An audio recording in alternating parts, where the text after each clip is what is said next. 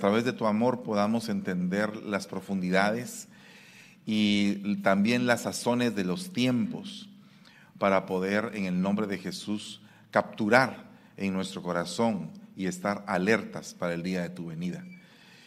Padre, por favor te suplicamos que no nos halles fallándote ni tampoco en pecado, sino que por el contrario, cada día más irreprensibles, sabiendo que tu venida está muy cerca. Gracias te damos en el nombre maravilloso de Jesús. Bendecimos tu nombre, Señor. Amén y amén. Pueden pasar a sentarse, mis hermanos. Gloria a Dios. Denle un fuerte aplauso al Rey. Gloria, gloria a Dios. Bueno, yo quiero platicarles de algo que en algún momento todos hemos vivido, eh, desde el punto en el cual, por ejemplo, tú pasas a formar parte de algo. Por ejemplo, eh, hay un entrenador de fútbol, estás tú sentado dentro de los posibles candidatos, pero de pronto te ponen en el equipo de fútbol para que tú puedas participar. Eh, regularmente las personas que hacen esto empiezan a buscar características que son afines para el equipo que ellos están formando. Imagínense usted que, por ejemplo, eh, ahorita que acaba de terminar el sistema de fichajes en Europa, todos los entrenadores estaban buscando poco más o menos cuál era la plantilla ideal de acuerdo al plan que ellos tenían de entrenamiento. Entonces eh, regularmente escogen lo mejor que se puede para tal propósito. O sea, no van a escoger al peor jugador para ocupar un puesto de tal envergadura. Sin embargo, cuando estamos hablando del Señor es otra cosa.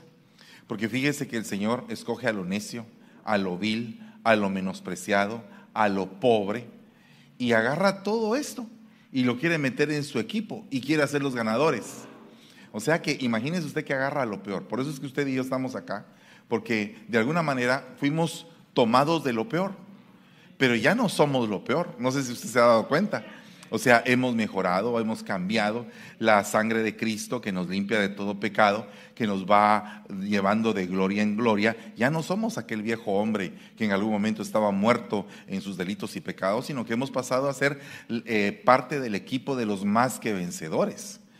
Por eso es que dicen más que vencedores, porque por medio de diferentes batallas vamos llegando a alcanzar una estatura que nosotros en nuestra vida jamás pensamos que íbamos a poder tener. Solamente póngase a pensar que estar, eh, le decía el día de ayer a, Juan Carlos, estar tú sentado ahora con el grupo de los príncipes del Señor. Eso es algo bien hermoso porque se cumple precisamente aquel canto que mm, dice que estaba en el fondo de la majada, pero después llegó a ser príncipe sobre el pueblo. Entonces eso es algo bien hermoso. Yo estoy casi seguro que de aquí no casi, estoy seguro que de aquí van a salir evangelistas, pastores, profetas, maestros. Pero no cabe duda que para eso uno se tiene que integrar. La palabra del día de hoy es integración. Y como estamos ya en el final del recorrido de la iglesia, estamos en el último proceso de integración. Ah, de cuentas que es como que las últimas llamadas. Dice que aquel hombre salió a la primera hora a contratar obreros para la viña. Y después pasó y volvió a salir a la segunda hora y así sucesivamente. Y a todos les ofreció un denario. Y dice que al final de la tarde encontró a unos que no habían trabajado en todo el día. Imagínense usted que todo el día estaban parados ahí. Pero me pongo a pensar que en algún momento, no sé si usted ha pasado por ahí, por, creo que es ah, la César Chávez. Ahí en la César Chávez antes se paraban ahí algunos hermanos, algunos amigos que estaban ahí esperando a ver quién los recogía.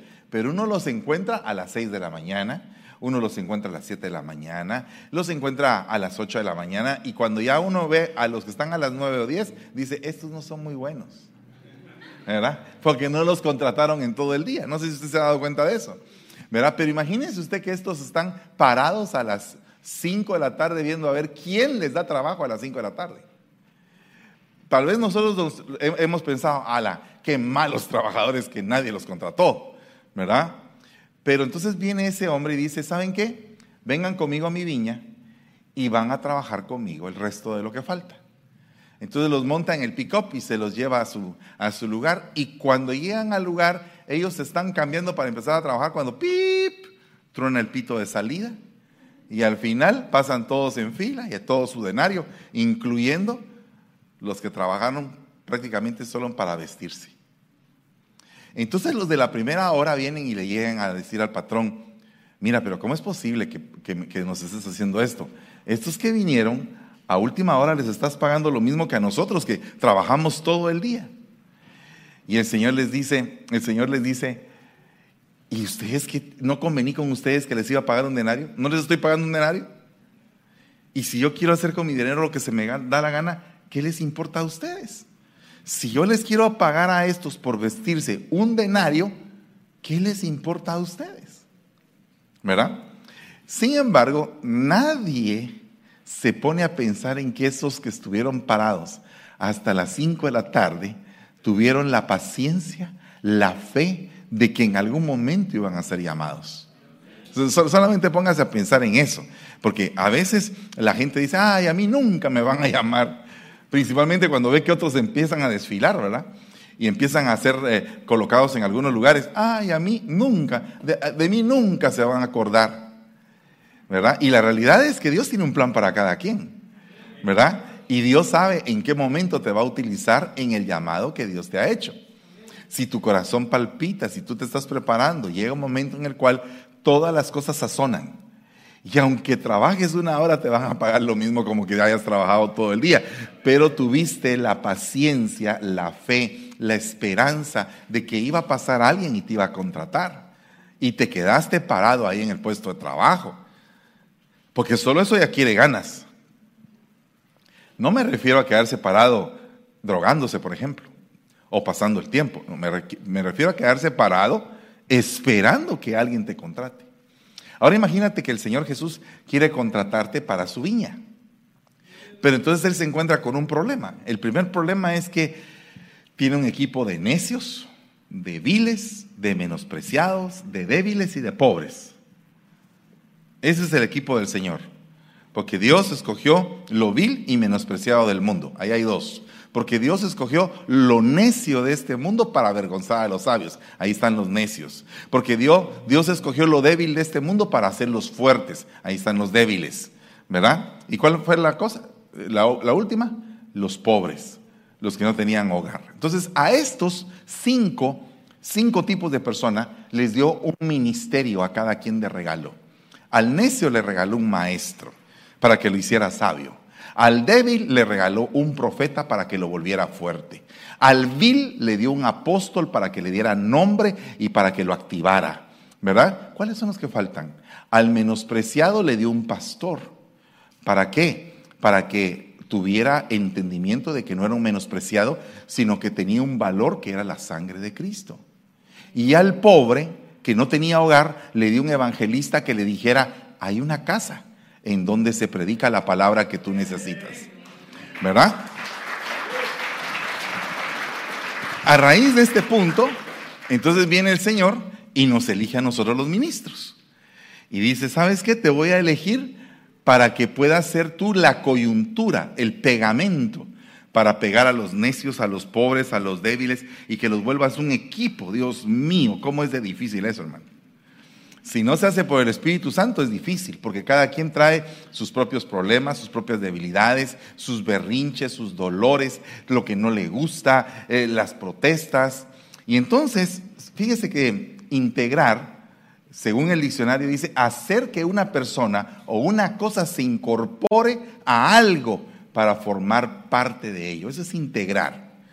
¿Verdad? Las rocas crecen por integración el fenómeno, el fenómeno que eh, se describe cómo crecen las rocas, por si usted no sabía que las piedras crecen, se le llama yuxtaposición, que es una agregación de pequeñas moléculas que van haciendo que la roca vaya creciendo a un paso lentísimo.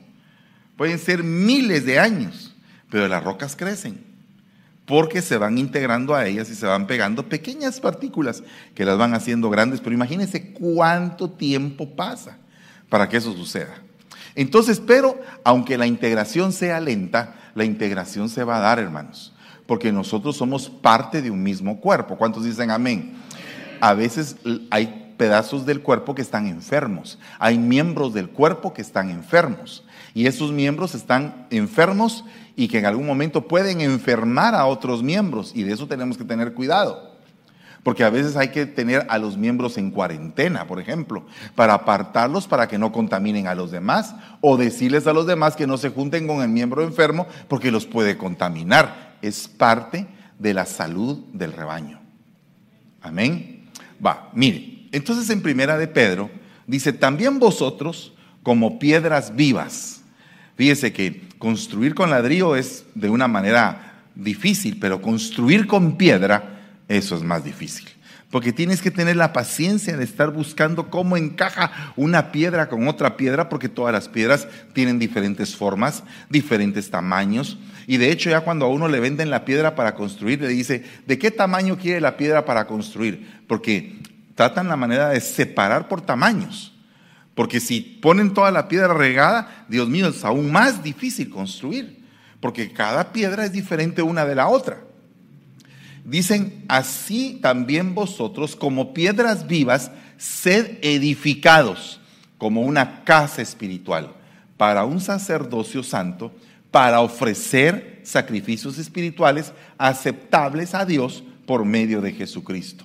Fíjese que no se pueden dar las otras dos cosas si antes no somos piedras vivas que están listas para ser parte de una edificación. O sea, no se puede levantar un sacerdocio santo, ni tampoco se pueden levantar sacrificios si antes no nos sabemos llevar unos con otros y nos pegamos bien. Entonces, por ejemplo, eh, eh, en, nuestros lugares de origen eh, utilizan el cemento para pegar. Y entonces yo estaba pensando, ¿qué es el cemento? ¿Cómo es que se hace el cemento?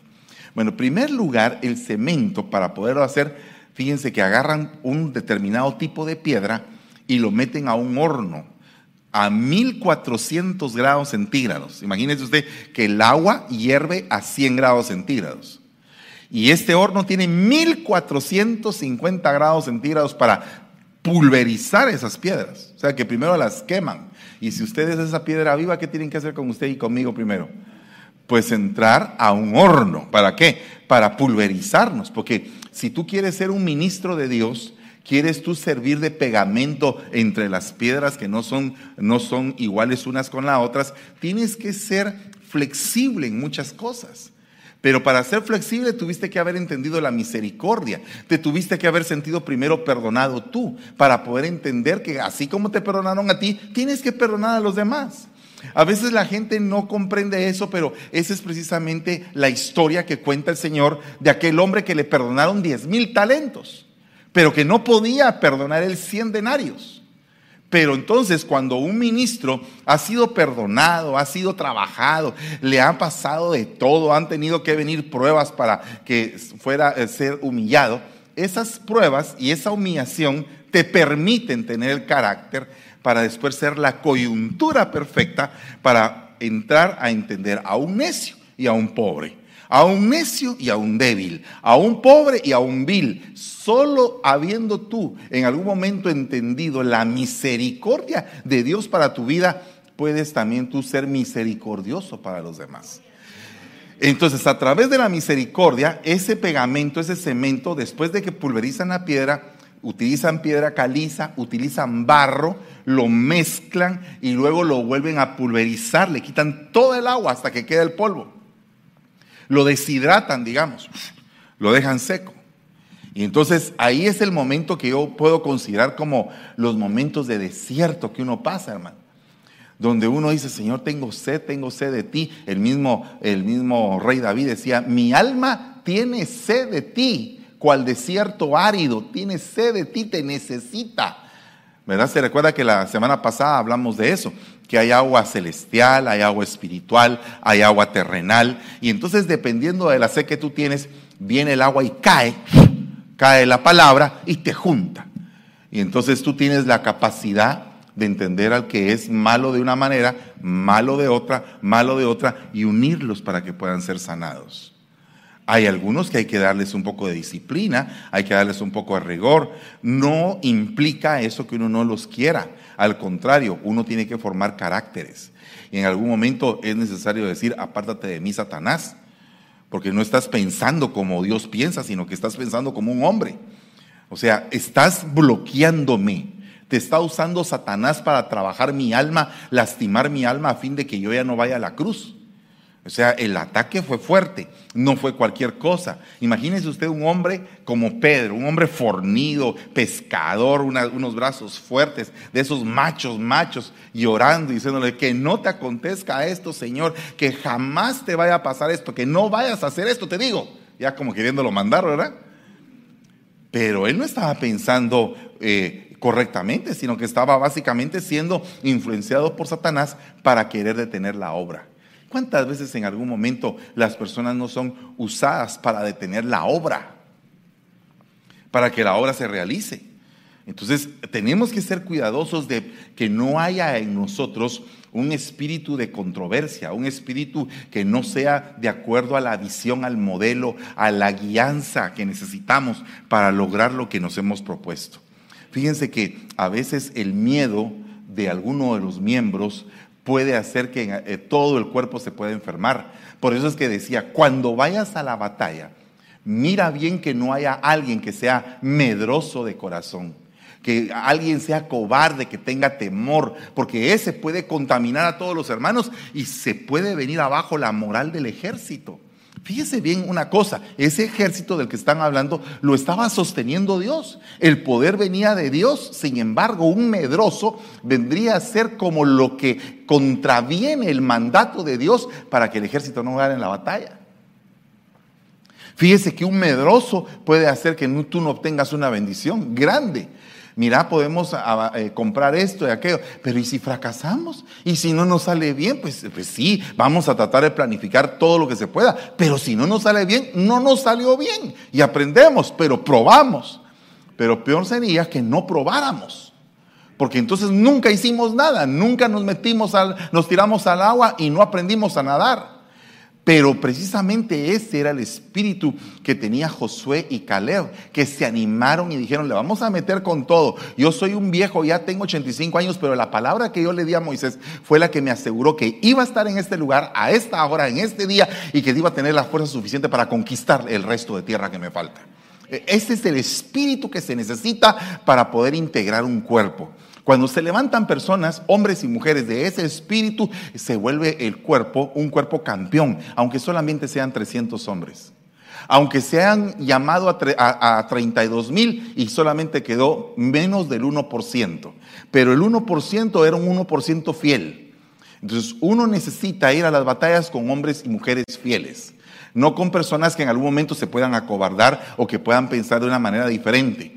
Y ese es como que el primer paso que el enemigo usa, meter miedo, pero el segundo paso es que el miedo lo propaga. Y cuando el miedo se propaga, cuando la cobardía se propaga, todo el mundo se viene abajo. Y ese es el problema, porque estamos precisamente en este tiempo en un proceso de integración, integración. Entonces, ese cemento vienen a ser los ministros que han sido probados, que han sido quemados, que han sido pulidos, machacados y que tienen la facilidad de pegar piedra con piedra. No cualquiera puede llegar a entender el ministerio, solo aquel que verdaderamente tiene un llamado. Ese lo entiende. El que no se regresa otra vez a sus labores. Porque fíjese que tal fue el ataque que tuvieron los, apóstoles después de la muerte de Jesús, que ellos dijeron, nos vamos a ir a pescar de vuelta, ¿verdad? O sea, llega un momento en el cual tanto es el miedo que te hace retroceder como que me voy a regresar otra vez a lo que hacía antes. En lo que hacía antes tenía como que medio, medio éxito. A veces pescaba y a veces pescaba un resfriado, pero por lo menos algo hacía. Entonces la gente en, cualquier momento quiere retroceder. Y tenemos que ser cuidadosos de que nuestros pies, donde pisen, nosotros declaremos que es para avanzar. Nosotros declaremos que ese lugar es un lugar de bendición. Porque depende de cómo tú pienses, cómo tú declares, cómo tú creas, así te va a ser hecho. De acuerdo a tu creencia, ¿qué es lo que tú quieres? Quiero ser limpio. Ok, de acuerdo a tu fe, sé limpio. De acuerdo a tu fe. Entonces, hay muchos milagros que el Señor permitió. Algunos totalmente sobrenaturales, como decir, levántate y anda. Inmediatamente nada de eh, nada, nada adicional. Es un milagro inmediato. Hay otros milagros que no son así. Hay otros milagros que requieren un proceso. Ve al estanque de Siloé y te lavas y, te, y, vas a volver a ver. Entonces ve al estanque de Siloé. ¿Por qué no le dio de una vez la vista ahí? Porque tenía que hacer un esfuerzo por llegar, para probar la fe en el camino. Para, porque uno puede ser probado de diferentes formas y solamente el avance, el caminar en la tierra, el seguir adelante te va probando tu fe, te va, te va probando de qué estás hecho. Amén. Entonces tú tienes que saber que hay milagros de diferente índole. Otros milagros viene como por ejemplo aquella mujer del flujo de sangre y se viene arrastrando hasta que encuentra el manto y desprende virtud. ¿Verdad? Entonces hay diferentes tipos y diferentes sazones de respuestas que Jesús le puede dar a tu vida. No es precisamente el milagro como tú lo quieres muchas veces. ¿Verdad? A veces es como, no, no a veces, siempre es como Él quiere, no como tú quieres. Amén. Bueno, entonces aquí hay un punto bien interesante. Efesios 4:15 habla de esa integración ministerial, de cómo nos vamos a unir todos juntos, cómo vamos a aprender a vivir en unidad. Porque la unidad se puede proclamar, más no se puede vivir, o aparte se puede vivir de una mala manera. Porque, por ejemplo, los, los, mareros, los pandilleros, esos también trabajan unidos. Tienen unas organizaciones muy, pero muy bien constituidas. Pero no porque estén bien constituidos y estén unidos sea algo de Dios. Porque hay unidad de Dios y hay unidad del enemigo. Por ejemplo, cuando vemos la construcción de la Torre de Babel, esos estaban unidos, pero estaban unidos para algo malo no estaban unidos para algo bueno. Entonces dice Efesios 4:15, sino que siguiendo la verdad, siguiendo la verdad en amor, crezcamos en todo aquel que es la cabeza. Esto es Cristo, de quien todo el cuerpo, bien concertado y unido entre sí por todas las coyunturas que se ayudan mutuamente según la actividad, la energía propia de cada miembro, recibe su crecimiento para ir edificándose en amor. Aquí en este versículo, solo en este versículo, imagínense que hay nueve puntos. Nueve puntos que tendríamos que ver para alcanzar la unidad. Una de las cosas que une es ser verídico, porque el verídico se gana la confianza. Y la confianza es lo que precisamente pega a una persona con otra. Confío en ti, estamos unidos porque sé que no me vas a engañar y sé que no me vas a hacer pedazos mi vida. Entonces estoy poniendo parte de mi vida hacia la tuya y tú parte de tu vida hacia la mía y entonces entra el proceso de verificación. Si eso fue hecho en sinceridad o no fue hecho en sinceridad. Porque si, si no, si te unes a alguien a formar una sociedad, pero no eres sincero desde el principio, verídico, esa sociedad no va a tener, eh, digamos, la trascendencia.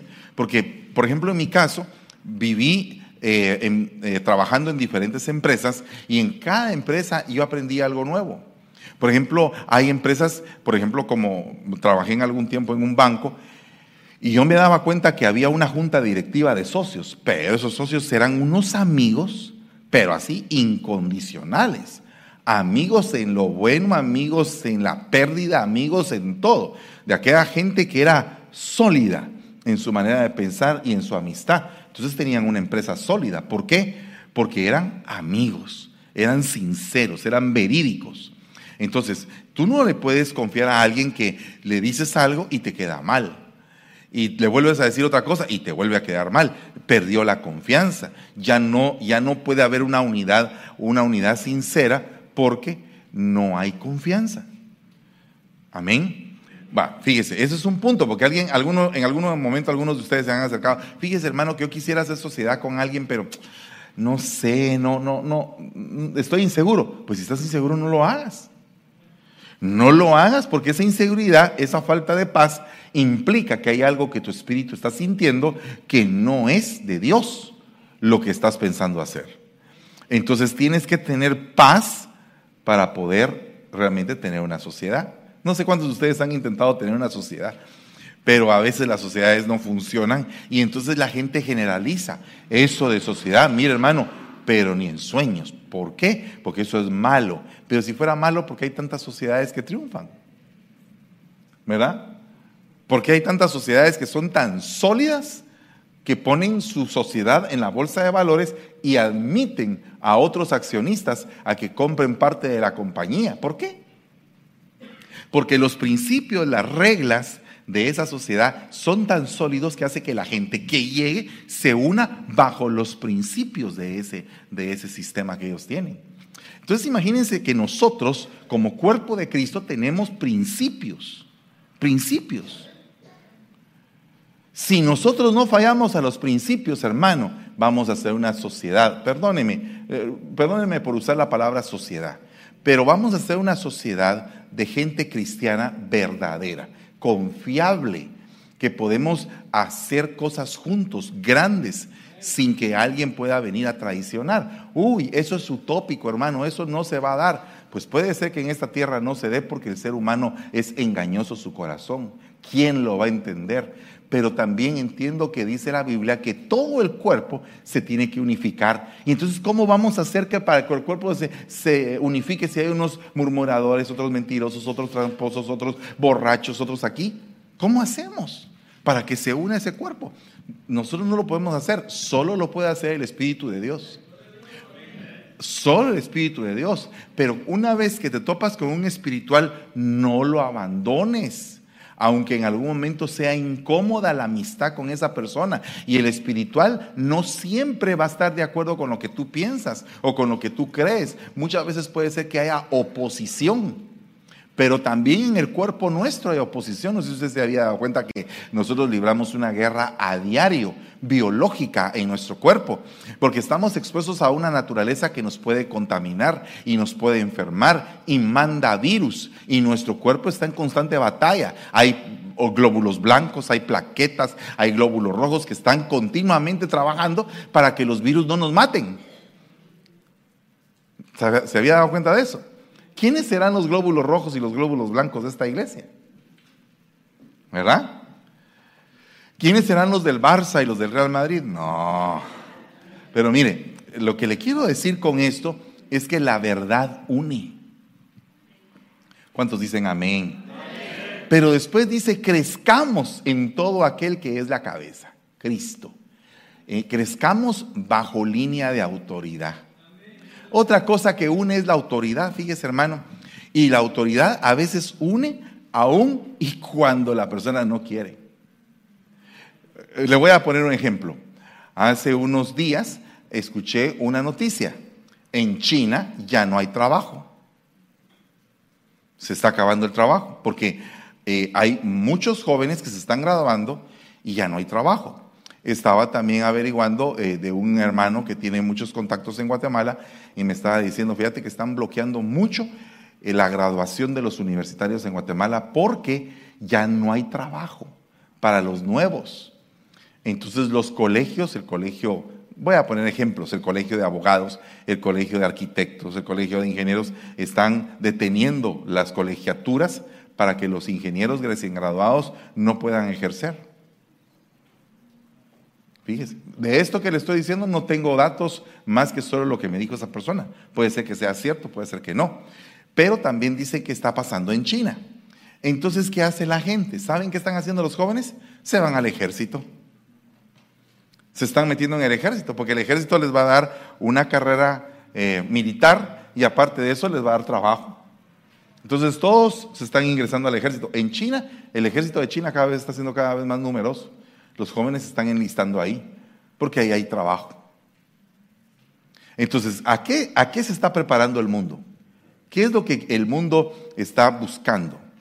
Bueno, le voy a explicar acerca de cómo es que uno se une a la autoridad. Cuando tú entras al ejército, inmediatamente rechazas tus derechos.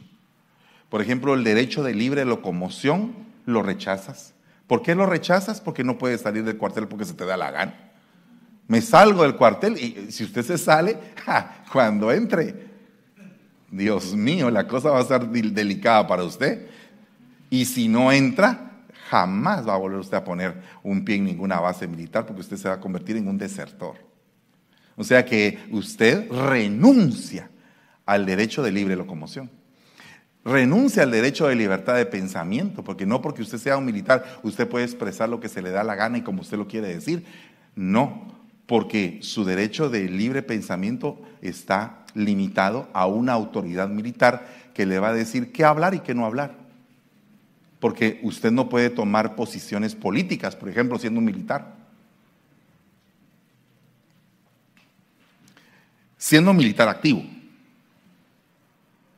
Otra cosa que pasa es que también tiene limitado el derecho al voto. No sé si aquí en Estados Unidos, pero en Guatemala, aquí sí pueden votar, aquí sí pueden votar, pero en Guatemala el, militar no puede votar, es apolítico totalmente. Fíjese. Entonces, el militar le limitan derechos y al limitar los derechos lo sujetan. Le aprenden a que usted se sujeta. Véngase para acá, lo vamos a sujetar. Ya usted no, no se maneja solo, lo vamos a manejar. Y le vamos a enseñar a que cuando decimos párese, usted se para, aunque usted no quiera estar parado. Y usted se une al batallón y, es parte del batallón por el nivel de autoridad que se ejerce sobre su vida.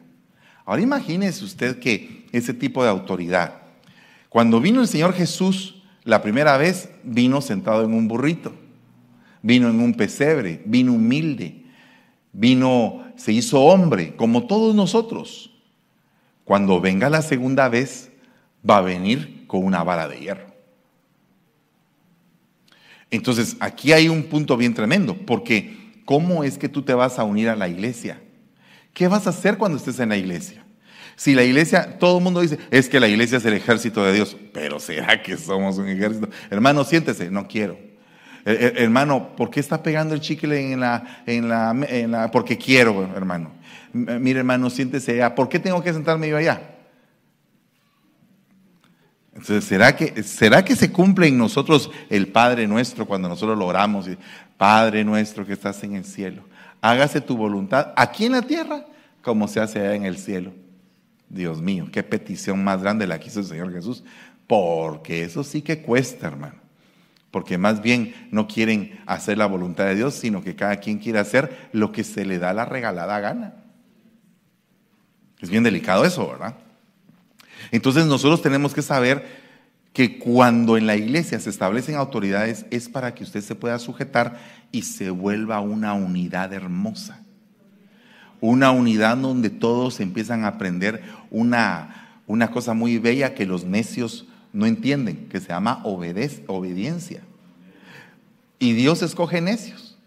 El equipo de los necios entran a la iglesia y les, les empezamos a decir, tiene que obedecer hermano. ¿Pero por qué tengo que obedecer hermano? Pues porque usted tiene que obedecer, hermano, porque las autoridades están puestas por Dios. ¿Y quién dijo eso, hermano? Pues lo dice la Biblia. ¿Y qué me garantiza a mí que la Biblia es la palabra de Dios? Pues mire, hermano, el Santo Espíritu del Señor. Usted es nacido de nuevo. Yo no he nacido para nada, hermano. Pues sí, se nota, hermano, la verdad. Mejor ya no le voy a decir hermano, porque usted es bien insujeto. No puede integrarse, integrarse. Es que el que, el que el que rinde su voluntad, hermano, se integra. El que rinde su voluntad. Mire, cuando uno se casa, rinde parte de su voluntad. Y, la otra persona que se casa con uno, pues también rinde su voluntad para formar una idea, una institución, un, un fluir. Ay, mire hermano, cuando uno ya lleva años, hay veces en que uno no quiere hacer la voluntad del otro, ni el otro quiere hacer la voluntad de uno, pero pero la institución, lo que se comprometieron a hacer, el respeto a lo que se declaró delante de un altar, lo hace a uno obedecer. Eso es obedecer a la autoridad, hermano. ¿Me comprendió el punto? Sabe que la, la autoridad une, ¿verdad? Bueno, otra cosa. Dice que debe de haber concertación, todo el cuerpo bien concertado. Esa palabra, la concertación, me recuerda un presidente de Guatemala, hermano. Se llamaba Vinicio Cerezo Arevalo. Cuando entró a la presidencia, lo primero que dijo es, vamos a hacer la concertación. Ese era su, como que su eslogan, su palabra, el rema que tenía de su gobierno, ¿verdad? Y entonces la idea era formar una sociedad civil, que pudieran hablar todos los sectores y que todos se pusieran de acuerdo. imagínese usted qué tremendo, ¿verdad? Porque ponerse de acuerdo los de la derecha con los de la izquierda, los del centro, todo el mundo de acuerdo. Dios mío, ese era un trabajo enorme. No voy a decir si lo logró, si no lo logró, eso pues la realidad La historia lo dirá. No es un discurso político, sino que es una prédica para explicar que la concertación significan acuerdos. Acuerdos. Uno puede llegar a un acuerdo con el pueblo de Dios. Quiero que lleguemos a un acuerdo. Quiero que cuando estén construyendo la muralla nos quieren atacar, así que vayan poniendo ladrillo pero con la espada en el muslo. O sea, vayan levantando, vayan restaurando, pero aquí con la espada por si alguno se quiere enfrentar a nosotros para evitar que restauremos la muralla. Entonces hay un acuerdo. Todos se tienen que someter al acuerdo. Cuando nosotros sabemos hacer acuerdos, es más fácil unirnos. Vos haces una cosa y yo hago la otra. No sé si usted se ha dado cuenta que a veces se ponen de acuerdo los hermanos de la cafetería. Mira, hermana, tú traes las tortillas y yo voy a traer los frijoles. Y entonces resulta que la hermana de las tortillas ese día no tenía ganas de ponerse de acuerdo. Y entonces viene y aquella bien con la maleta de frijoles y aquella se quedó sin las tortillas. Y, hermano pastor, ¿qué hago? Pues échele agua a los frijoles, póngalos más coladitos y nos da frijoles colados a todos con pan, ¿verdad? Pero alguien por haber roto el acuerdo se perdieron de una bendición, ¿verdad? En un equipo de fútbol pasa lo mismo. Mira, vos vas a ser el defensa central. Y el defensa central quiere meter goles, hermano. Y quiere estar en la posición de delantero. Ni es un buen delantero. Y le metieron un gol. Por no haber entendido el acuerdo que se hizo en el pizarrón. ¿Verdad que sí, Freddy? Desordenado. Desordenado. Está en el lugar donde no debe de jugar. ¿Verdad? Entonces, el acuerdo nos pone un orden. ¿Tiene usted acuerdos en su casita para estar todos unidos? ¿Y se respetan los acuerdos? ¿Verdad? Eso es una cosa bien tremenda. Eso, es la concertación. pero luego está algo bien importante que es la unidad coyuntural. ¿Y qué es eso? Hermano, ¿y para qué usted nombra oficialidad cada año? ¿Para qué usted nombra ancianos, diáconos, servidores. ¿Por qué es que usted nombra eso? Porque esa es la coyuntura. Cada uno de esas personas que tienen un diaconado es un hueso, es un hueso del cuerpo humano. Sin el hueso, sin la estructura, todos seríamos una bolsa. No sabríamos a dónde ir, pero, pero cuando hay una coyuntura, la autoridad dice, pónganse firmes. Atención, ¿verdad?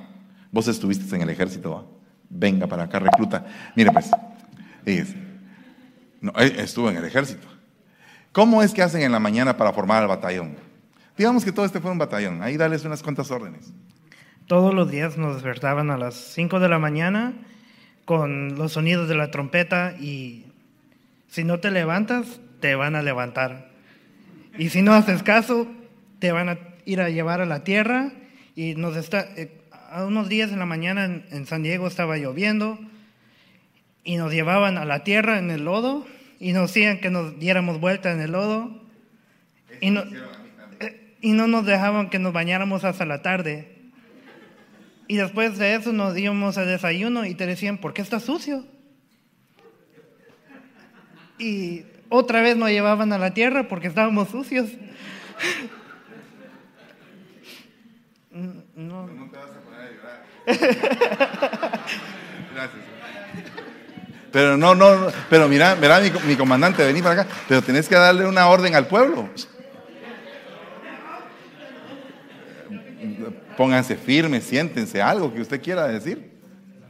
Haga de cuenta que usted es el comandante de todos estos soldados y, y soldados hombres y soldados mujeres. Porque no se dice soldada, ¿verdad? Soldada es amiga de la soldadura. A ver. Mándalos a que se pongan firmes. ¿Cómo, ¿Cómo mandarías tú en el ejército a que se pongan firmes? On your feet. ¿Ya vio? Solo con eso le quitó el sueño. Ready, move. Y después comenzábamos a, a marchar. Y si hacías un error, otra vez a la tierra. Gracias, mis amados. Pueden sentarse. gracias, papito. Dios te bendiga. ¿Y por qué la tierra? Para que te recuerdes de dónde fuiste tomado. ¿Verdad? A mí ya se me olvidó, ya. Y ahora solamente les digo, ovejitas lindas, amadas del Señor, pónganse de pie, levanten sus manitas, digan amén. Así. Pero mire, la unidad coyuntural sirve para eso, para que haya una repetición de la voz de mando. Para eso existe un, coronel, un capitán, un subteniente, para que lo que dice el general se repita en cada o una de las órdenes coyunturales. Entonces la misma orden se está repitiendo. Pero ¿qué pasa si el general da una orden y el coronel ya dice otra? Y el capitán ya dice otra y el subteniente dice otra. Pues cuando le llegue la orden al soldado no va a saber qué hacer. Porque no fue una orden en tipo cascada. Por eso es que cuando uno elige gente de la oficialidad, tiene que elegir gente de confianza, que sepa uno que por lo menos, por lo menos es obediente. Que uno le diga, mi hermano, dígale a los hermanos tal cosa. Mi hermano, fíjese que a mí el pastor me dijo esto, pero yo creo que debemos hacer esto. Eh, eh, está difícil la situación, no es así. ¿Verdad? La orden es, es en efecto cascada. Se lo voy a poner más pequeño para que lo podamos comprender aún más. El papá dice, miren, las órdenes en esta casa son de esta y esta manera, que Dios les bendiga, bye bye, voy a trabajar. Miren muchachos, su papá dijo esto, pero yo aquí soy su mamá y vamos a hacer esto. Entonces inmediatamente se rompe la línea de autoridad del papá. Bueno, por eso es que dice que la mujer sabia edifica su casa, pero la necia con sus manos la destruye. ¿Por qué? Porque no ejecuta la autoridad en línea. Bueno, no nos vamos a poner tóxicos en esta mañana, ¿verdad? Aparte de eso, aquí también habla, dice que bien concertado y unido entre sí por todas las coyunturas que se ayudan mutuamente.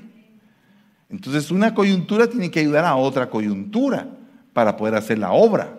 Es como un pescador cuando tira la red, la red barredera, que no es la misma red que, los pescadores usan en el canal de Chiquimulía cuando tiran las redecitas y, y están esperando y sacan ahí el cangrejal y todo lo demás. No, no es esa red. Esa es una red personal, no es con anzuelo, porque ese solo pesca un, pez a la vez, un pescadito a la vez. Cuando es una red barredera, se agarra una red de un barco y se extiende hacia el otro barco y se pasa llevando todo lo que hay ahí. Y entonces ya que lo tienen entre los dos barcos, se juntan y levantan toda esa pesca. Esa red barredera es la que estaban haciendo precisamente los discípulos del Señor. Por eso es que estaban diciendo, hey, vengan, ayúdenos, porque la pesca era milagrosa, era, era una gran cantidad, tienen que trabajar en equipo para que haya pesca milagrosa. Pero si todos están desorganizados, si todos hacen lo que quieren, o si todos tienen egoísmo o ambición personal, ¿a dónde vamos a ir a parar? Entonces la unidad tiene que ser considerada como una bendición hermosa de Dios siempre y cuando tenga estas cosas. Amén. Vaya. Pero oiga otra cosa. También dice, según la actividad, según la energía de cada miembro. Entonces hay unos miembros que son bien energéticos. Yo lo veo en cada cambio de oficialidad. Al final del año, ¿qué fue lo que hiciste en tu departamento? Mire, hermano, fíjese que yo no pude hacer nada porque esto, aquello, y aquí, y allá, y más para acá. Y fíjese que aquí se me pasó el tiempo. No hice nada. Ay, dice uno, pero nada. Y encima de eso le quieren echar la culpa a uno, ¿verdad? Porque es que lo que pasa es que yo aquí en esta iglesia siento muy poco apoyo de parte suya, que aquí, que allá. ¿Verdad? Pero es como que uno contratara a un pintor, ¿verdad? Y entonces uno le dice, mira, quiero que pintes esto. Aquí está la pintura. Y después dice, ¿y por qué no vino a pintar usted conmigo? Pues porque tú sos el encargado de hacer eso. Y a mí ya me tocó hacer eso. ¿Verdad? ¿Tú quieres aprender? Tienes que aprender a hacer eso. Entonces, la actividad. Por eso es que cuando uno va a enviar a alguien al pastorado, uno tiene que ver qué tipo de energía tiene. Porque, mire, no es solamente tener energía, sino que hay que tenerla controlada. ¿Cómo así, hermano? Que él sepa, el que tiene la energía, cómo va a utilizar la energía para no destruir. Porque hay algunos que son muy energéticos que destruyen.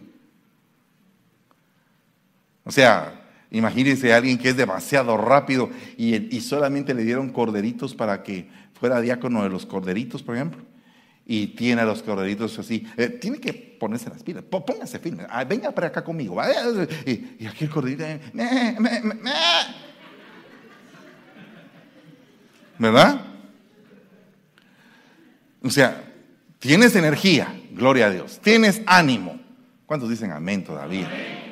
¿Tienes ánimo? Porque si no tienes ánimo, no tienes alma. Y eso es lo que estamos trabajando. Ánimo es alma intención, ganas de hacer las cosas, pilas, energía. ¿Tienes energía? Contrólala. Controla esa energía. Mira cuánto puedes sacar de la energía. Me recuerdo de un, de un tema que dio mi, mi, papá, mi padre, en Guatemala hace muchos años cuando iba a haber un cambio de oficialidad. Y dijo él, hagan de cuentas que yo soy la planta de energía eléctrica, dijo. Y yo voy a sacar de mí una corriente de 150 mil voltios. Y se va a ir a, por los alambres y todo. Y va a llegar a un poste. Pero en el poste, para que llegue la luz a una casa, no va a entrar en la casa a 150 mil voltios. Porque mata a todos ahí en la casa. Los hace pollo rostizado.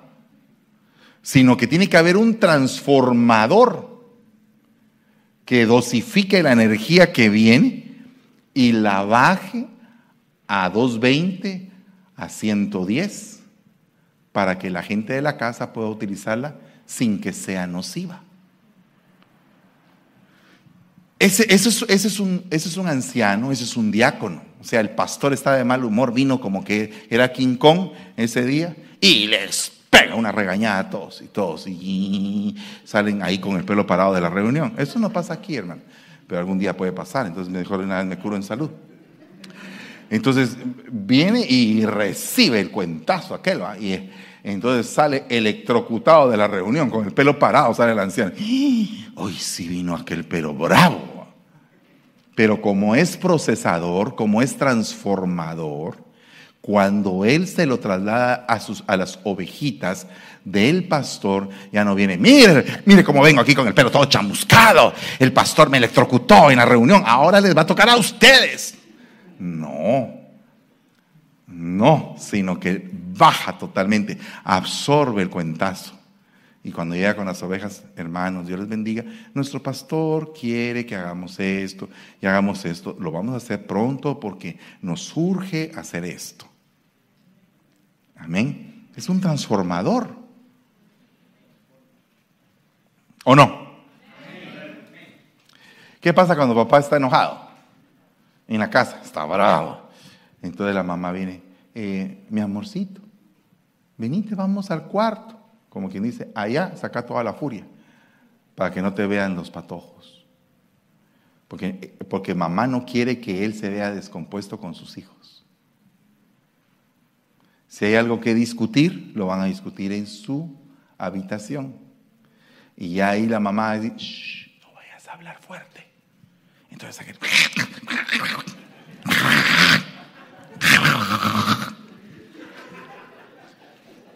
Y los hijos dirán, hay chispas ahí, pero no saben, no entienden, ¿verdad? Algunos curiosos están así como, hay chispas, pero no sé, solo...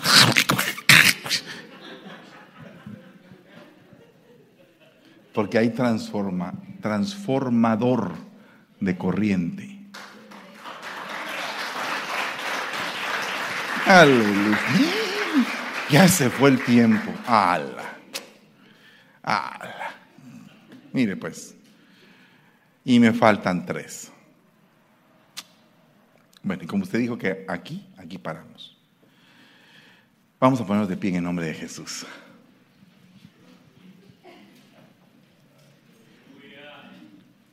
¿Cuántos quieren ser esos transformadores? Esa gente que quiere la unidad.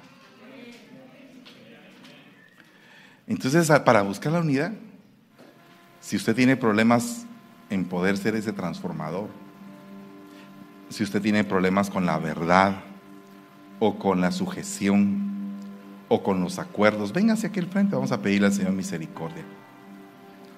En el nombre de Jesús.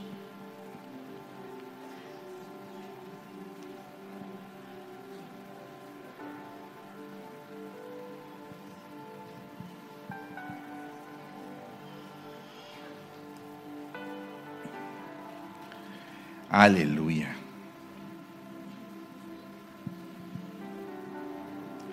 Padre, en el nombre de Jesús. Señor, cuántas cosas tenemos que mejorar. Si no fuera por tu misericordia y por tu amor, por la verdad que viene de parte de ti para nosotros, no seríamos nada, Señor. Pero hoy venimos en esta mañana a entregar una vez más nuestros problemas, Señor, y nuestras debilidades, suplicándote, Padre, que nos ayudes a entender qué tenemos que mejorar. ¿Cómo vamos a mejorar todo esto? ¿Cómo nos vamos a hacer cada día más semejantes a ti? ¿Cómo vas a permitir que tu Santo Espíritu vaya moldeando en nosotros las áreas que todavía no han dado la talla. Señor, te ruego en el nombre de Jesús que nos permitas meditar sobre nuestra condición, que estemos despiertos, que no podamos caer en un sueño o en un espíritu de estupor que no nos permita darnos cuenta cómo estamos. Ayúdanos a entender tus caminos, tus enseñanzas, tu voluntad Ayúdanos a ir creciendo, que este corazón que nos has dado vaya creciendo en la medida del conocimiento que tenemos de ti. Que no se quede como un corazón rebelde o necio, un corazón debilitado, sino que agarremos, Padre, la fortaleza para cambiar y para entregar aquellas cosas que a ti no te agradan, Señor. Y que solamente tú eres el único que tiene palabras de vida eterna para transformar nuestro corazón. Te lo ruego en el nombre maravilloso de Jesús. Quiero cerrar este saco, Padre, creyendo firmemente que cada uno de nosotros vamos a tener un poder de unidad que se va a notar, que va a ser notorio nuestra unidad, nuestro amor los unos con los otros en santidad la mano extendida al que lo necesita, el abrazo que necesita aquel que viene desconsolado. Padre, que seamos una iglesia llena de amor, llena de amor, para que todo aquel que venga sienta que en este lugar